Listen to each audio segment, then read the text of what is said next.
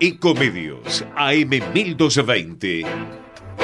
Diplomacia, política y economía. La actualidad nacional e internacional con la conducción de Horacio Dabur.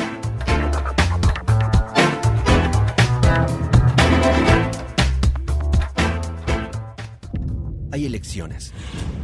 Abrir hoy una empresa en Argentina es una elección. Invertir capital con alta presión impositiva es una elección.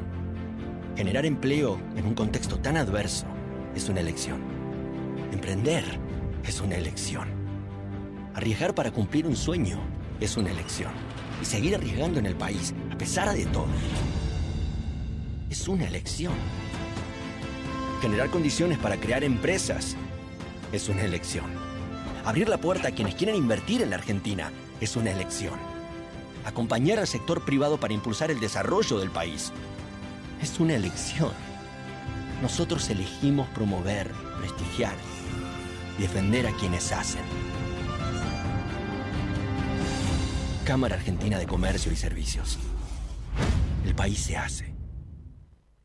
Vacía y cepilla los recipientes que acumulen agua.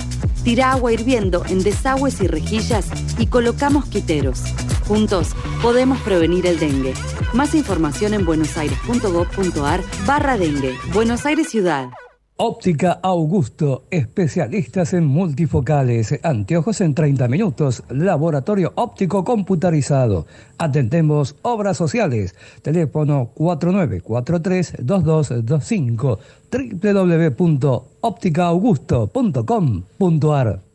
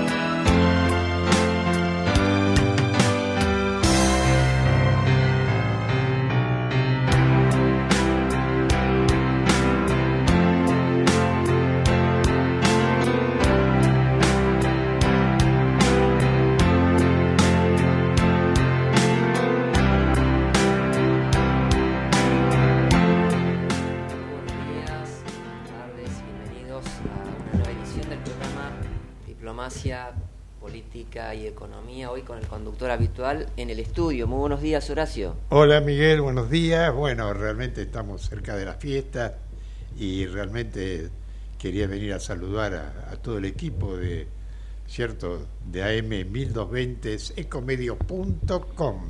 Por eso estoy acá, realmente. Y realmente estamos, por supuesto, en un momento muy especial de nuestra patria no cabe ninguna duda. Tenemos un gobierno democrático. Y yo digo, ¿no? Y siempre lo repito, lo importante de la paciencia y la prudencia. Después de tantos años con altibajos y con crisis, económicas, sociales, financieras, desocupación, pobreza. Realmente no entiendo, o no puedo, o no sé, todo este movimiento que hay, ¿cierto? A 10 días de haber asumido la presidencia. Yo me pregunto, ¿cómo estábamos antes de las elecciones? ¿Qué índice de inflación teníamos? ¿Qué inseguridad teníamos? Y estas reacciones no las veíamos. O sea que realmente, como digo siempre, seguimos en el Boca y el River. Y yo siempre digo que yo soy de huracán. Y el país es muy difícil en esta situación. Una vez la expresidenta decía, y los que no están de acuerdo, armen un partido y preséntense. Y el presidente actual lo hizo.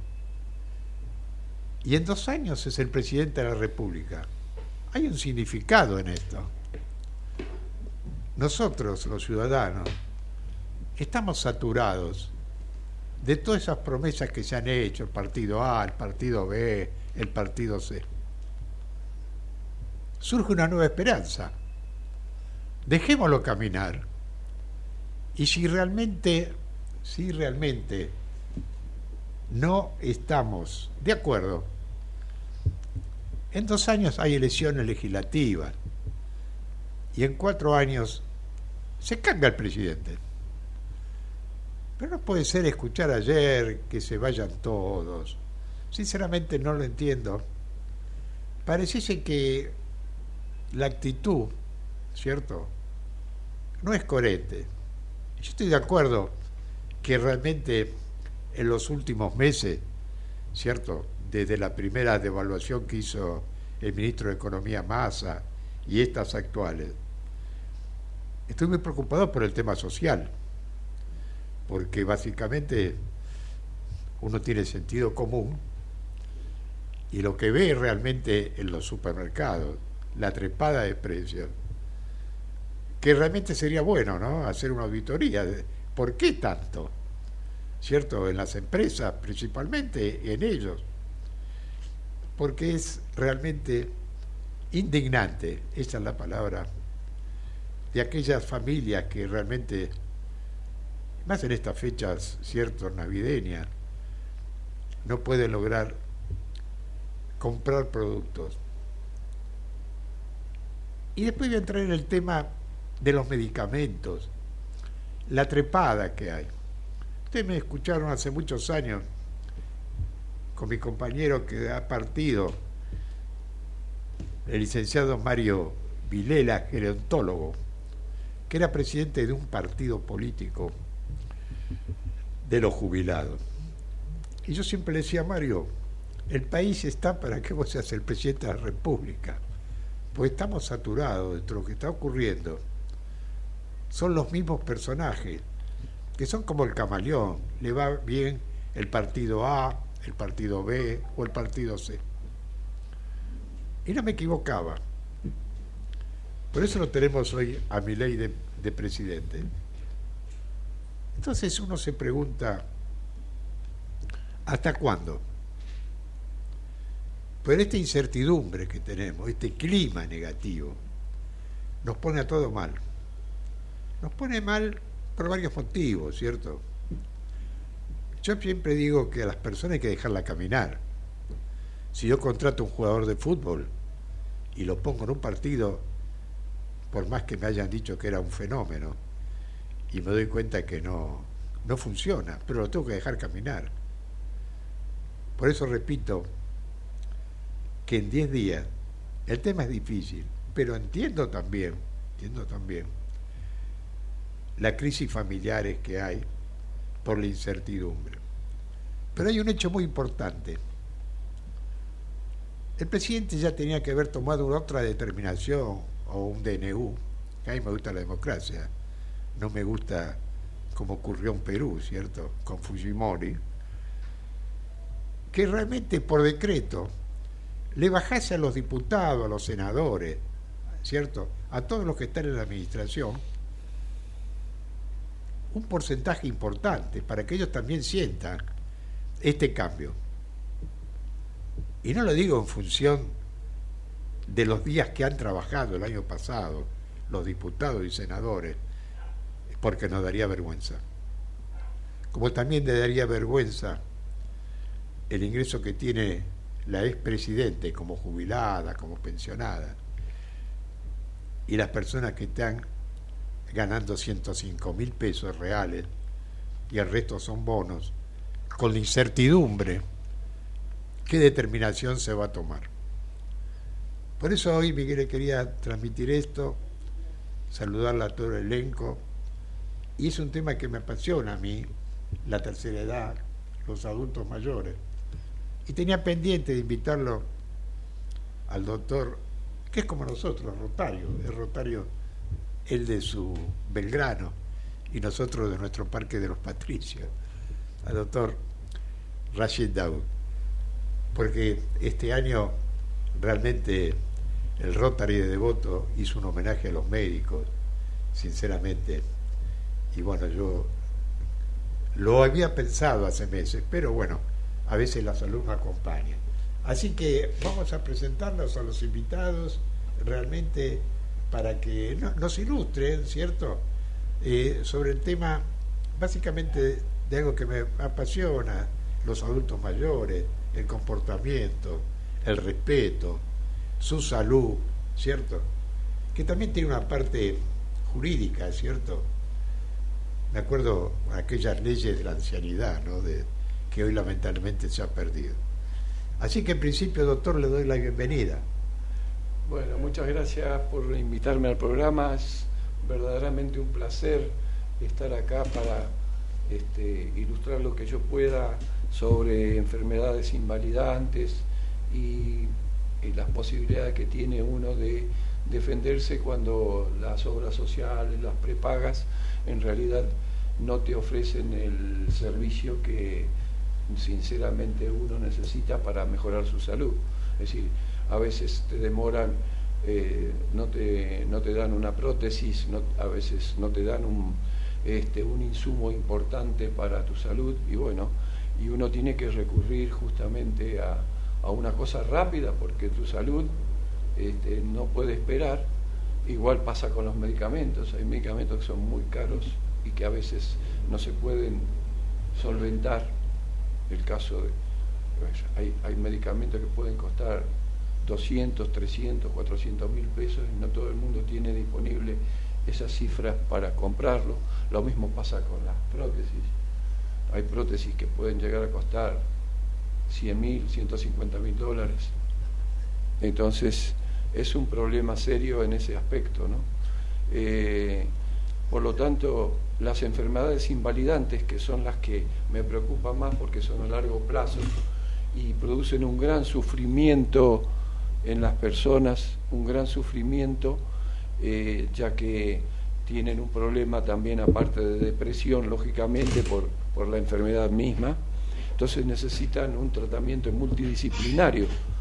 Es decir, no es un solo médico el que puede tratarlos, sino que tiene que ser un conjunto de médicos cuando se trata de enfermedades complejas como son las enfermedades invalidantes.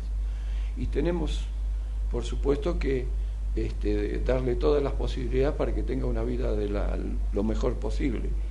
El problema que eh, eh, a veces no se lo da en tiempo y forma, como digo, eh, principalmente porque las obras sociales, las prepagas, demoran mucho ya de por sí en dar turnos, en, este, conseguir las cosas y uno lamentablemente tiene que sufrir y padecer ese problema.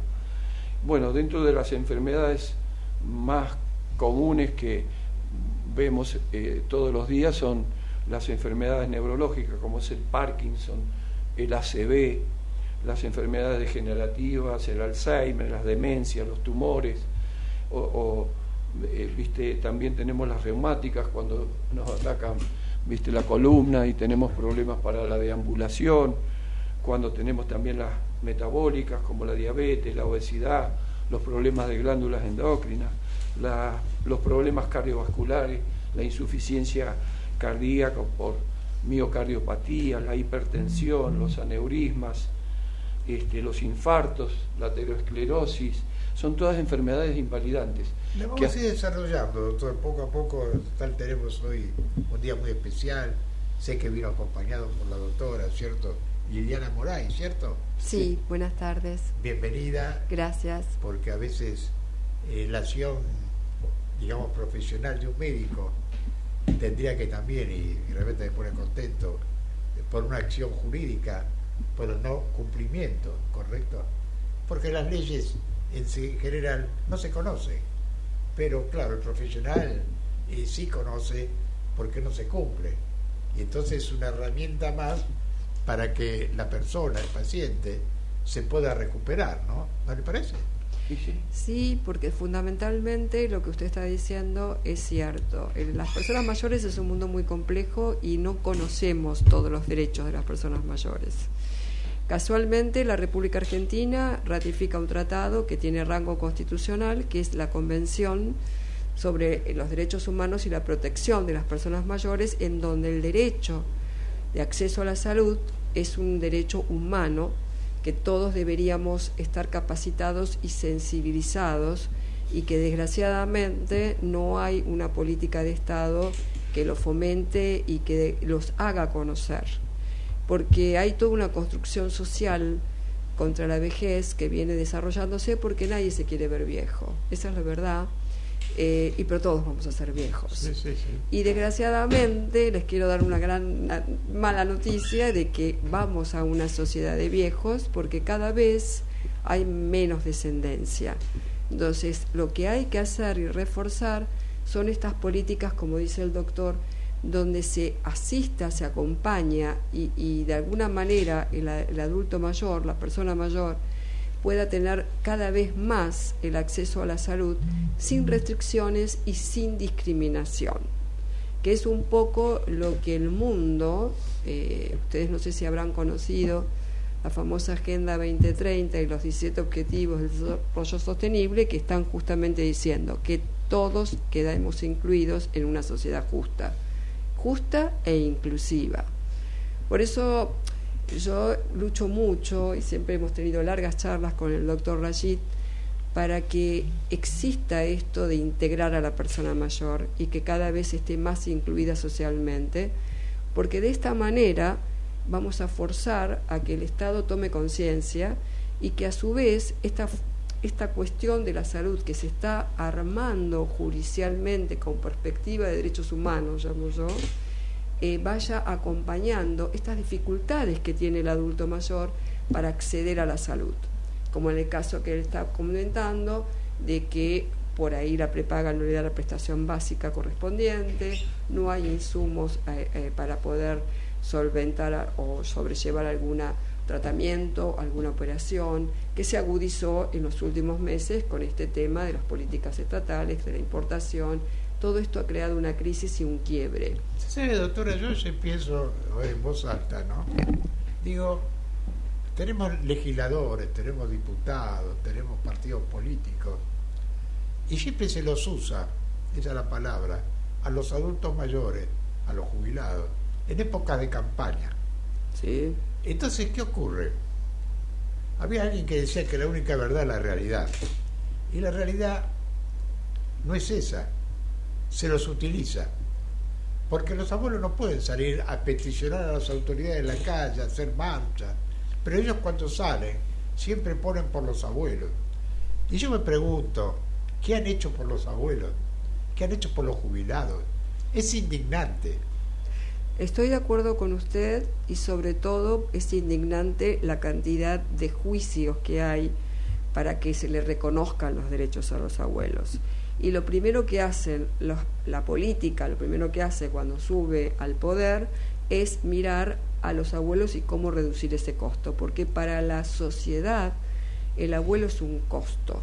Es decir, yo les voy a dar una categoría que la Organización Mundial de la Salud, y se van a sorprender, hace de los adultos mayores. Adulto mayor para la Organización Mundial de la Salud es una persona de 60 años. ¿sí? Adulto joven lo llama adulto mayor, joven. adulto mayor, eh, de alguna manera ya adulto, mayor de 75 y longevo ya mayor de 80. O sea, ¿cuándo podemos pensar que una persona de 60 años es una persona que debe retirarse de la vida social, estar en su casa y pensar que la vida se terminó? Que eso es lo que acompaña al doctor cuando habla de las depresiones. Hay personas que se aíslan por sí mismas y hay otras personas que las aísla la sociedad. ¿Cuántas personas hay adultas mayores que han sido migrantes de guerras y nadie sabe dónde están, cómo están? Un adulto de menor de 60 posiblemente consiga un trabajo, vamos a pensar, eh, que migra de una guerra, pero una persona adulta mayor, longeva, como puede ser de 80 años, ¿quién lo cuida? ¿Quién lo sostiene y dónde están? ¿Qué posibilidades tiene de acceder a una prestación básica sanitaria? Ninguna. ¿Cuántos viven en entornos rurales que no pueden llevar porque son discapacitados a un hospital o a tener una eh, medicina sana? Todo eso forma parte de una convención de derechos humanos que la mayoría, si usted les pregunta a la gente, ¿ustedes saben cuál es la ley 27.700? No tienen la menor idea. Y justamente es la Convención de Protección de los Derechos Humanos de las Personas Mayores. Yo le interrumpo en algo. Hay tantos temas.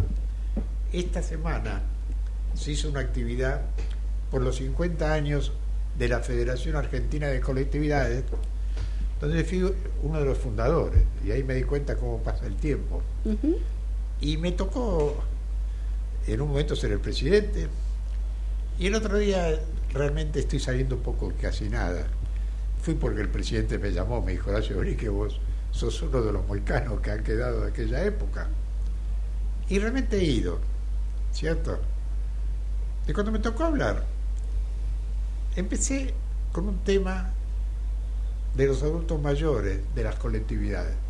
Un proyecto que en el año 2003, efectivamente, lo lancé en Cancillería.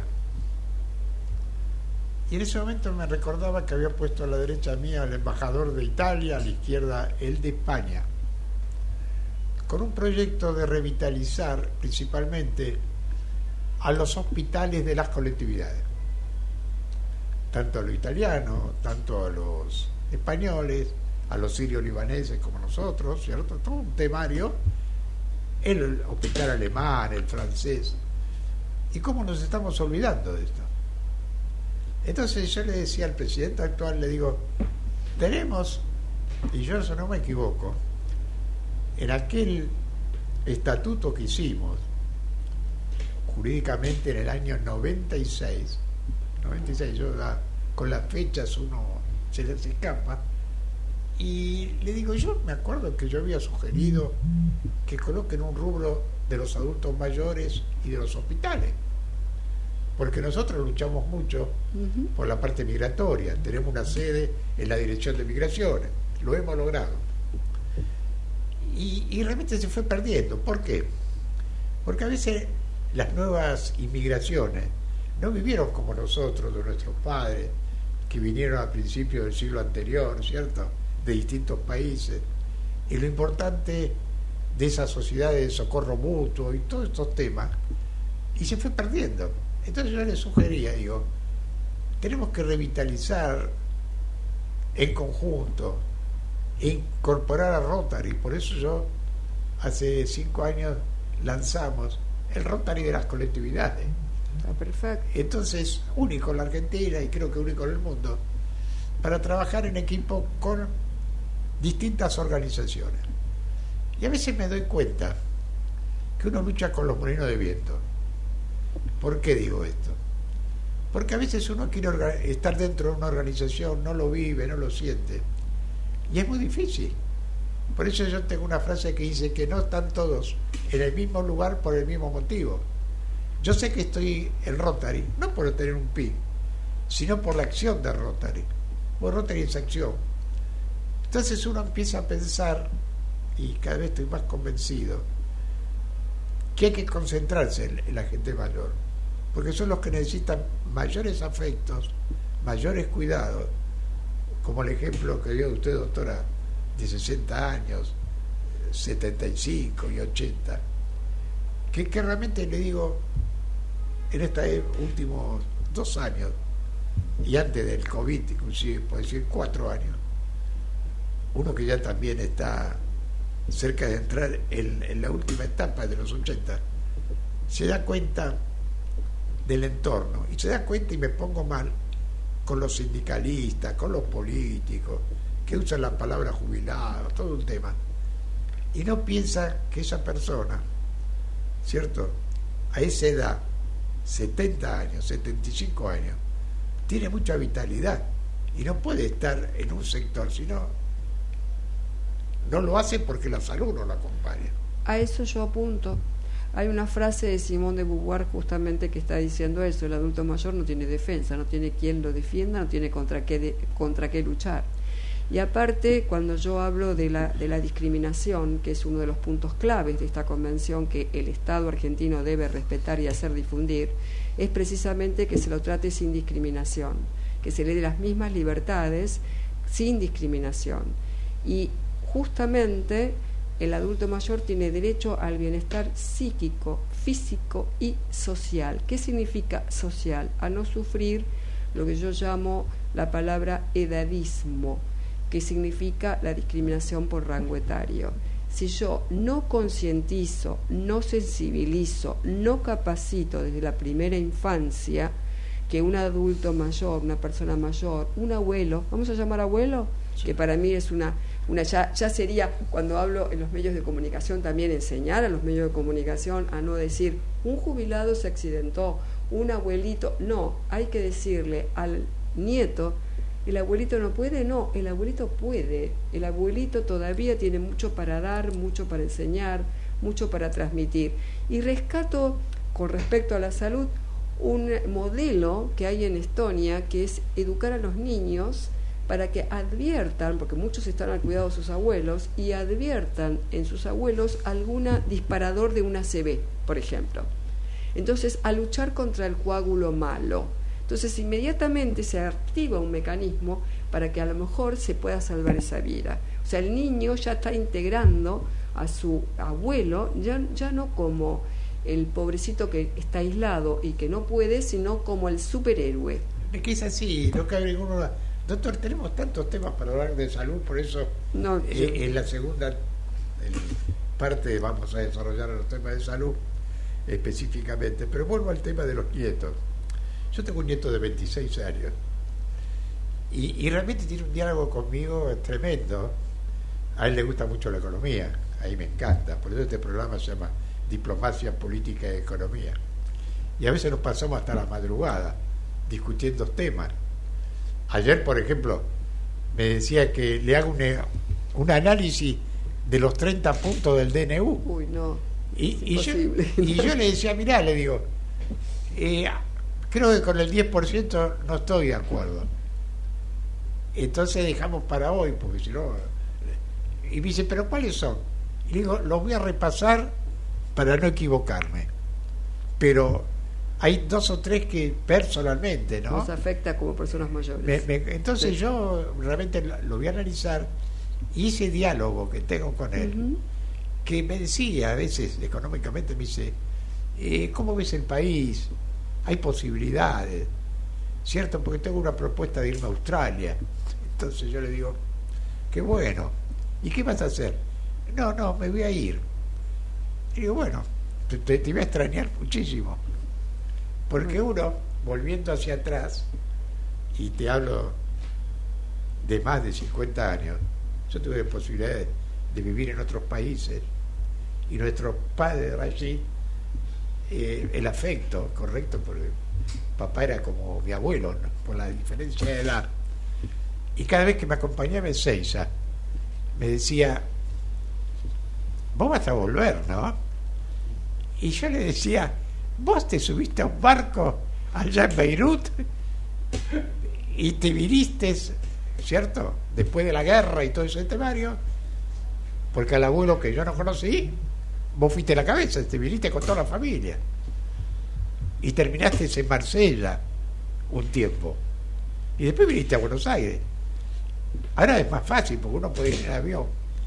Pero todo ese respeto que hoy se ha perdido bastante, pues cada uno ve la vida de otra manera. Y yo le digo, no, me parece andar con la experiencia Australia. Yo no te voy a acompañar porque no puedo estar en un avión tantas horas. Y le digo, pero volvé para la fiesta. Él está en Buenos Aires ahora, ¿no? Y, está pensando. Me dice, bueno, después en marzo decido si vuelvo o no vuelvo. Le digo, tu hermana sí va a volver, porque ya lo tiene claro ella. La mujer a veces más eh, expeditiva, ¿cierto? Y es así. Creo que vamos a hacer un corte, Miguel, ¿no? Sí, Horacio, estamos llegando a la primera media hora del programa. Es un tema muy, interesante, el de los adultos mayores, también de la cuestión social. Eh, pero bueno, vamos a la pausa musical de la, a la pausa, a la tanda de la radio y volvemos con más diplomacia política y económica.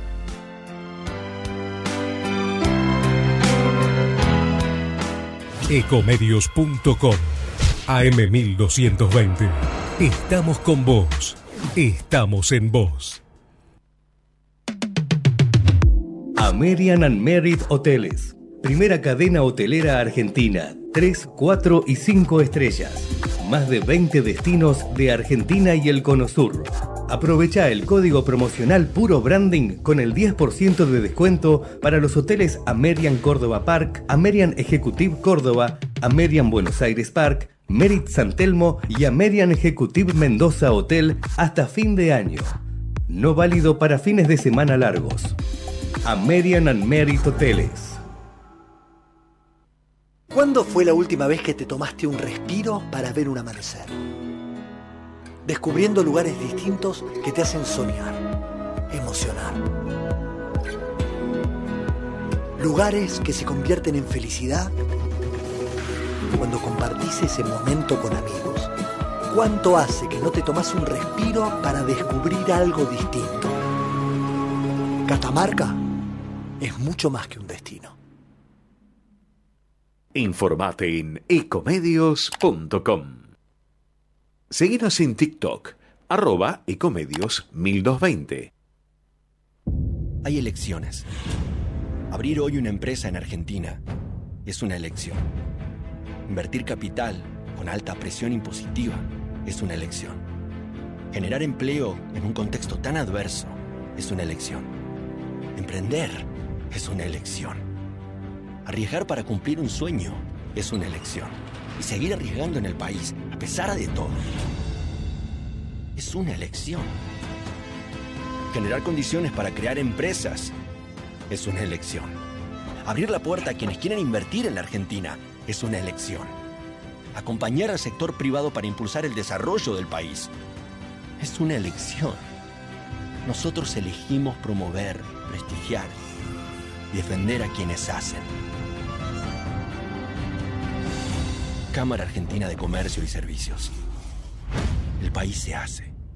Óptica Augusto, especialistas en multifocales, anteojos en 30 minutos, laboratorio óptico computarizado. Atendemos obras sociales. Teléfono 4943-2225 www.ópticaaugusto.com.ar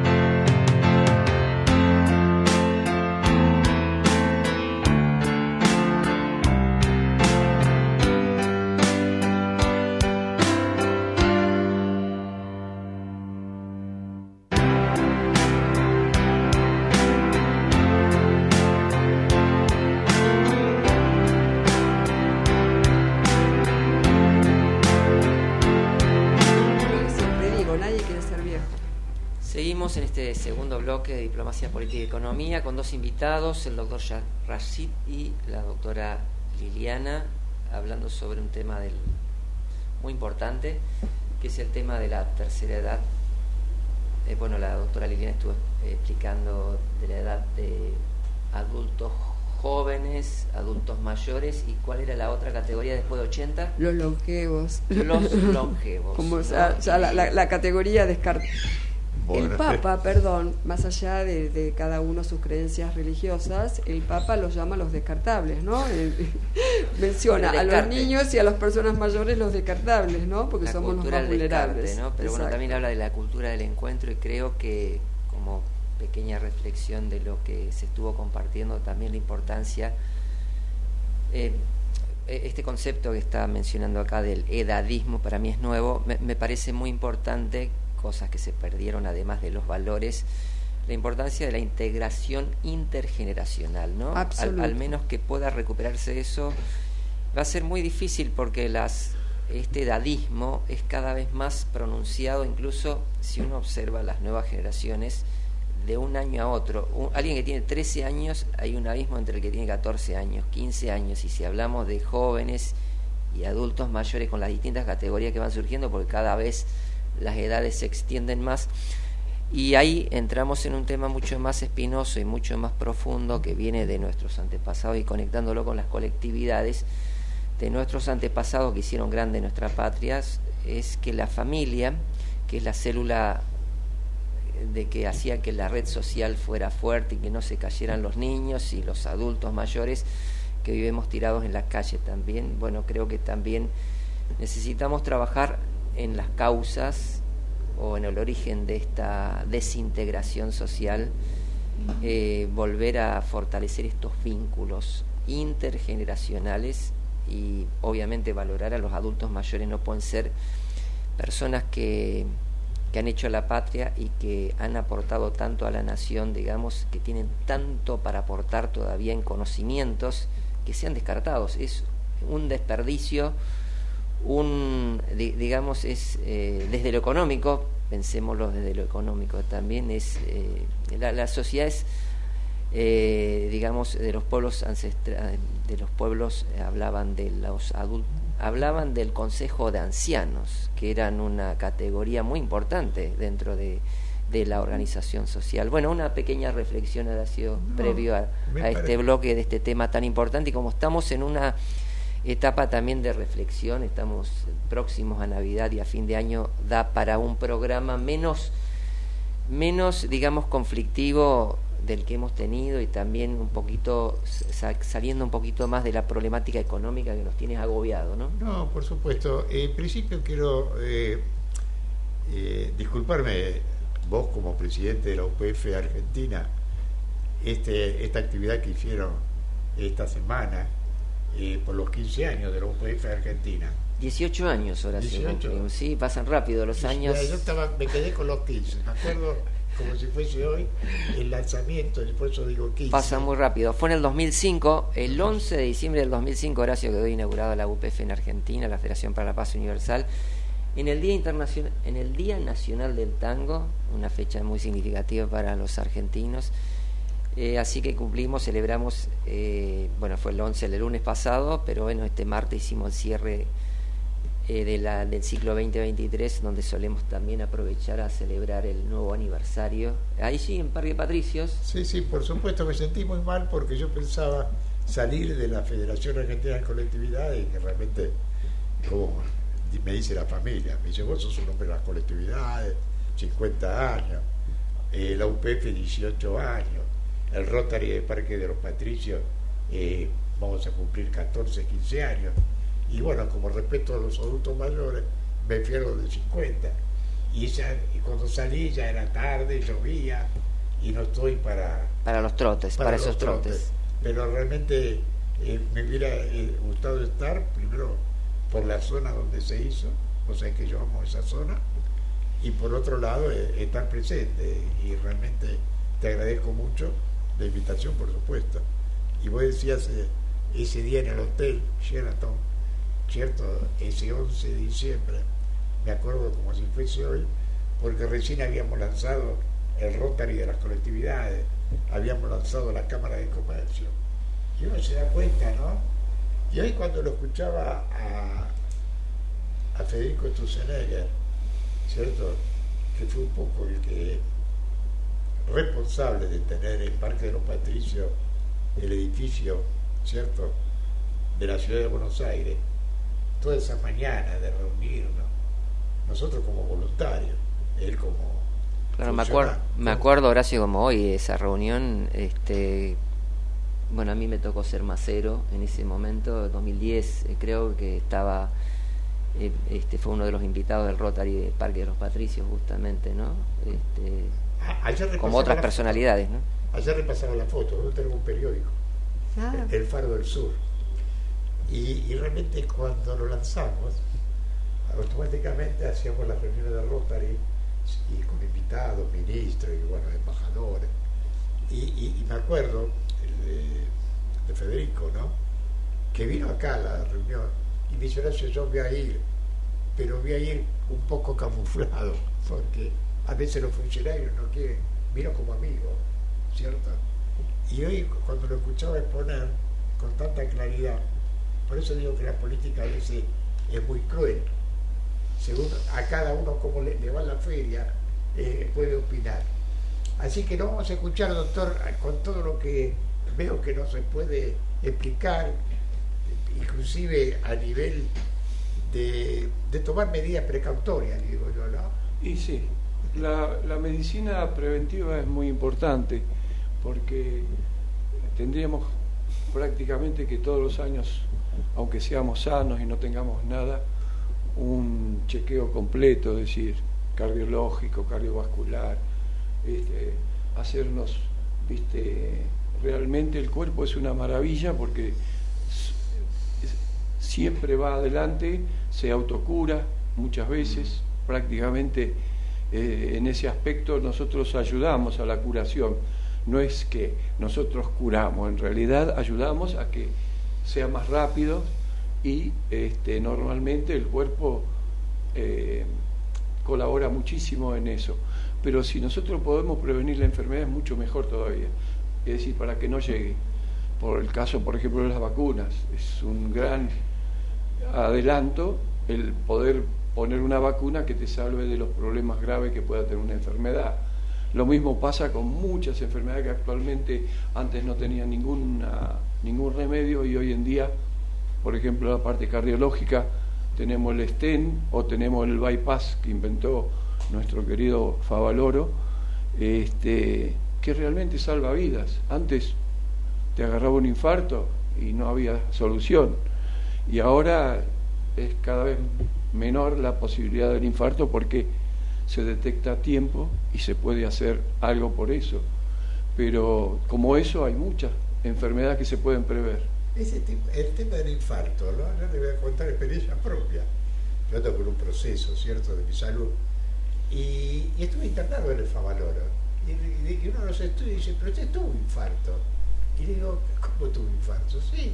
O sea, sale y... Pero no, no me di cuenta, eso era palabra, ¿no? y a veces pasa eso. Entonces yo realmente después de ahí salí más preocupado. Es que a veces es silencioso el infarto, especialmente en los diabéticos, casi no tiene manifestaciones. Incluso el diabético no siente dolores muchas veces por la neuropatía periférica, no siente dolores y eh, se detecta porque se hizo un electro o porque se agitó o porque le produjo algún problema de ese tipo. Por eso es importante la prevención, ¿no? La prevención es fundamental. Y ahorramos dinero como gobierno si hay prevención. Es que la prevención no solamente ahorra dinero, salva vidas realmente. Por supuesto. Porque si vos detectás, es como un accidente. Vos, si vos podés evitarlo, no es accidente. Es decir, lo importante es eso. En la medicina, la prevención es lo más importante. Hoy en día, con todas las herramientas que tenemos, tenemos que prevenir, prevenir muchas de las enfermedades antes que lleguen a producir problemas. Hay algunas que lamentablemente, por más que las prevengas, este, no las podemos atajar, pero hay un- muchísimas hoy en día que tienen muy buen tratamiento.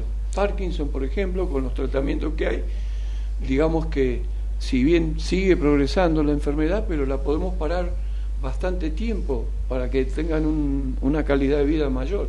Do- doctor, eh, esto de la, digamos, de la prevención tiene que ver con mucho con una vida sana, ¿no? Eh, digamos, si pensamos en el tema de la salud mental, si pensamos en el tema de la alimentación, bueno, muchos elementos, porque uno toma la prevención como, eh, digamos, es muy amplio el tema de, la, de, tener una, digamos, eh, de, llevar una vida sana, ¿no? Sí, de hecho la parte psicológica realmente es muy importante porque nosotros somos psicosomáticos, tenemos mucho de las emociones. Mm. Tan es así que, por ejemplo, el dolor no es lo mismo en una persona que en otra. Depende mucho de la persona en sí y de la parte psicológica de la persona, la estabilidad que tenga emocionalmente, el carácter, la forma de, estoica de enfrentar los problemas, eh, etcétera. Es decir, que hay, hay un componente psíquico muy importante en las enfermedades también, lógicamente.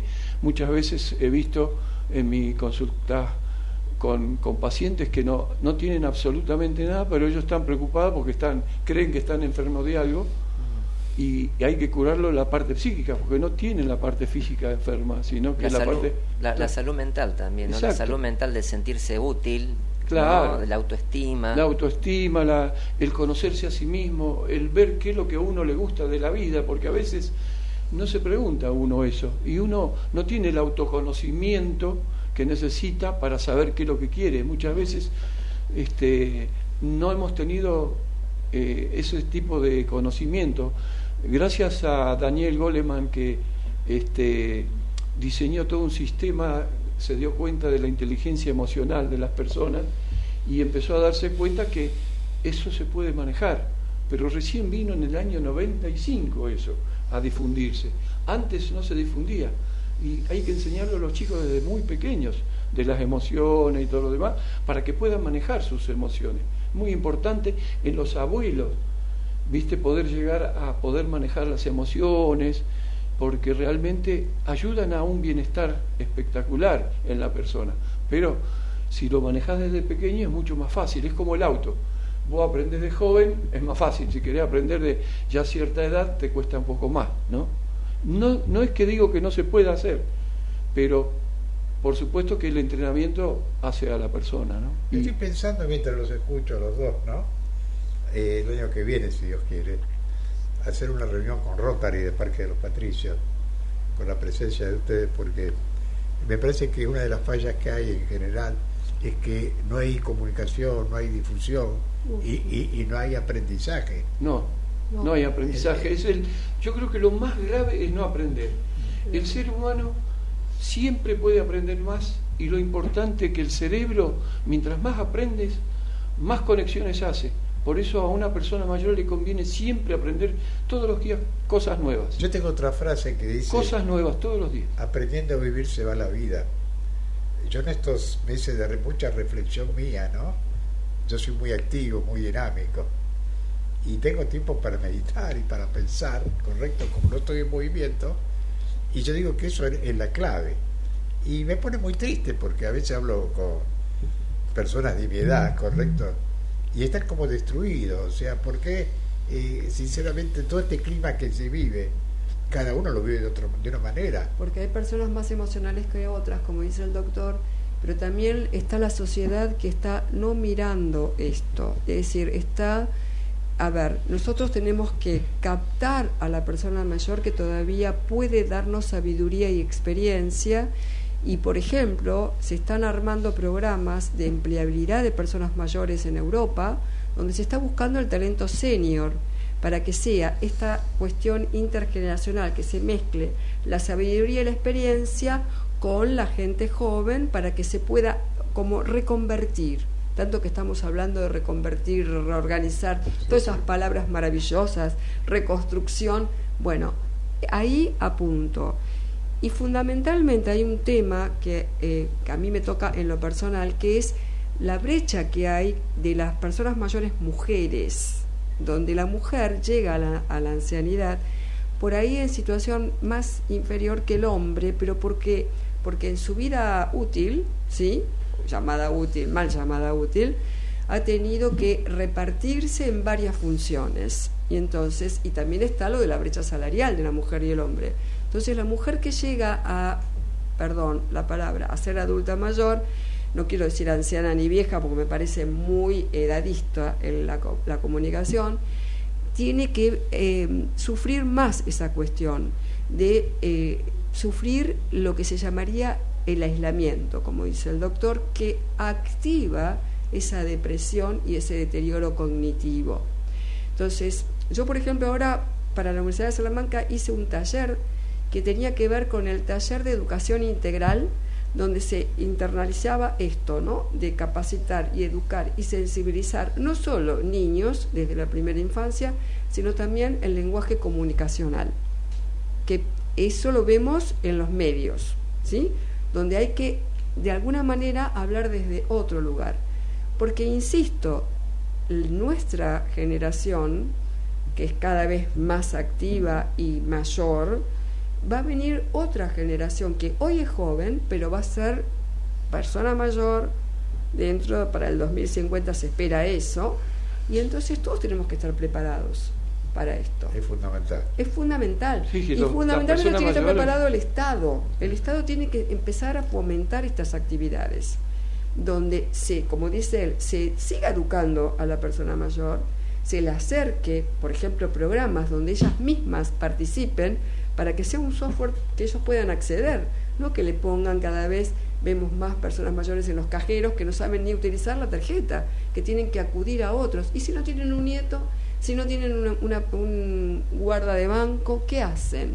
Se aíslan. Y al aislarse, al sentirse excluidas, es donde empieza el deterioro. ¿Tenemos, tenemos un porcentaje de, las edades de la población argentina, por ejemplo? Y ahora tenemos muchas personas de 70 años activas todavía, muchas. No tenemos un, se puede hacer un índice poblacional, pero te mentiría por el número, porque cada día eso va en aumento. Y vos fíjate que cuando se habla de las reformas previsionales, siempre se está pensando en ya, de alguna manera, llevar la edad un poco más. O sea, más allá de que, por supuesto, las políticas de Estado son reducir el costo, lo cierto es que cada vez hay más personas que se pueden seguir quedando eh, laboralmente hablando. Hay una película que todos habrán visto, bastante de moda, esa con Robert De Niro, donde el jubilado lo toman en una empresa joven y termina siendo él el que dirige todo. Bueno, eso se llama experiencia y sabiduría. Es muy importante. Yo no sé que a veces pienso, ¿no? Eh, en el ANSES Uh, qué mundo. Que, que realmente, yo te digo en el caso mío particular, ya de los 18 que estoy aportando, y ya voy camino a, los 80, y yo pregunto, ¿cómo manejan esos fondos? Ah, si uno hace, a mí me gustaría, no te lo decía un ministro, digo, mira, la verdad que en mi vida tuve oportunidad de ser funcionario, nunca acepté. Y ahora, ad honorem, le digo, me, gustaría hacer una auditoría en el ANSES. No, mejor no. ¿Qué significa eso? La cantidad de papelitos que debe de haber y se nos llevaron el dinero. Porque no es posible, no es posible que una persona esté ganando hoy 105 mil pesos. Es un espanto. Y, y realmente esperando, ansioso, que le den un bono. ¿Correcto? y todo un temario. Y ahora es más grave, porque ahora estamos así. Yo digo ahora, llega el 30 de diciembre y el abuelo dirá, bueno, lo que me prometieron por un tema político, que eso es lo malo, y eso me indigna a mí, ¿cierto? Hay que manotear dinero de cualquier lado, ¿cierto? Por la campaña. Y nadie se hace responsable. Acá cuando juran por Dios, por la patria, los santos evangelios, ¿cierto? y se terminó. Una de esas lo mandan de embajador a otro lugar.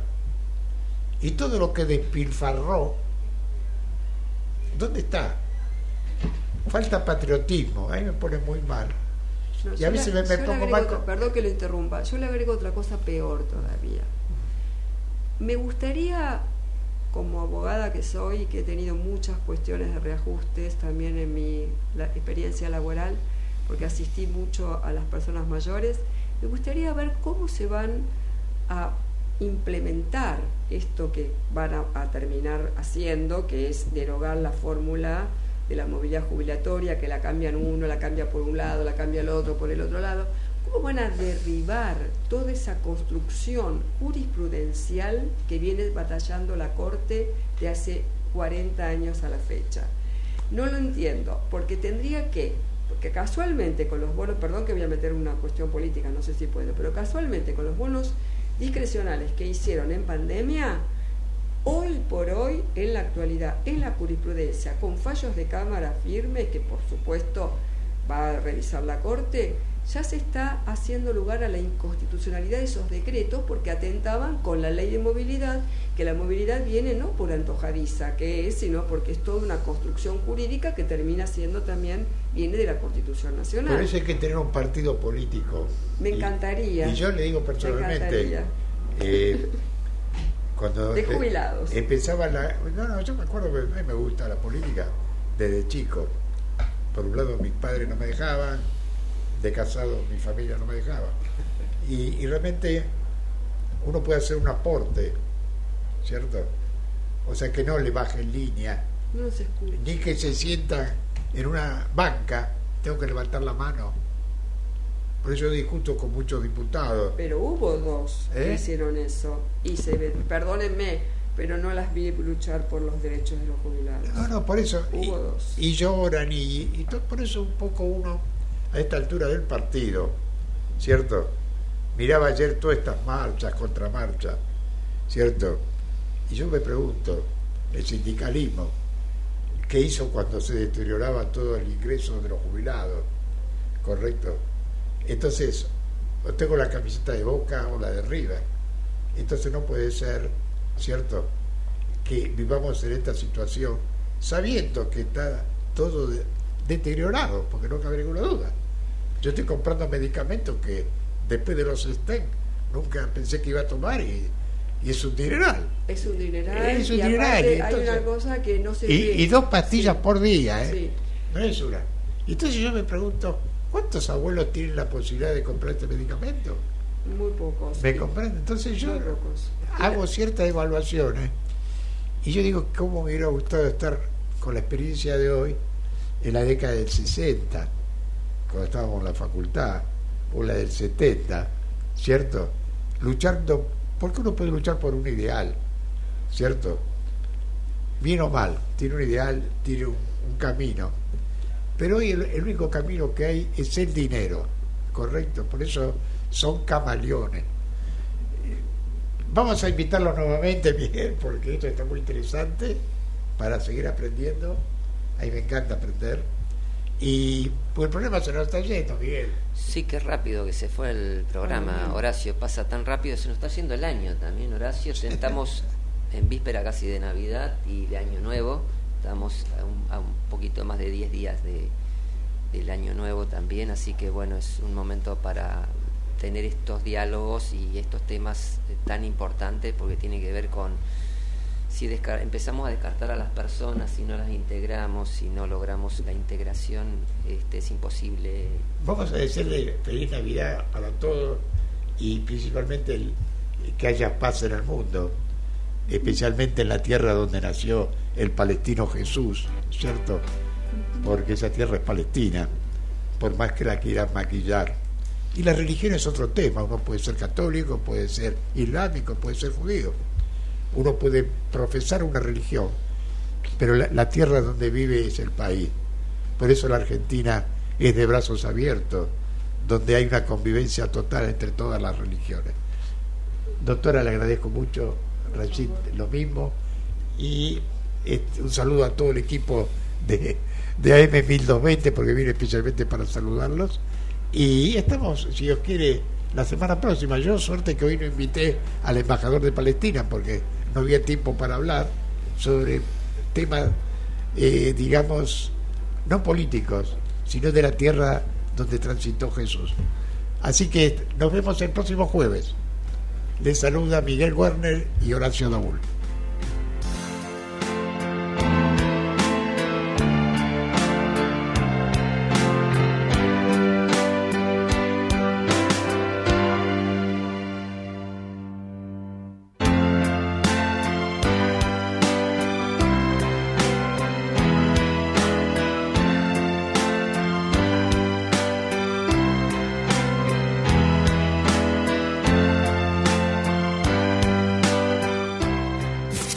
Desde Buenos Aires, Transmite LRI 224, AM 1220, Ecomedios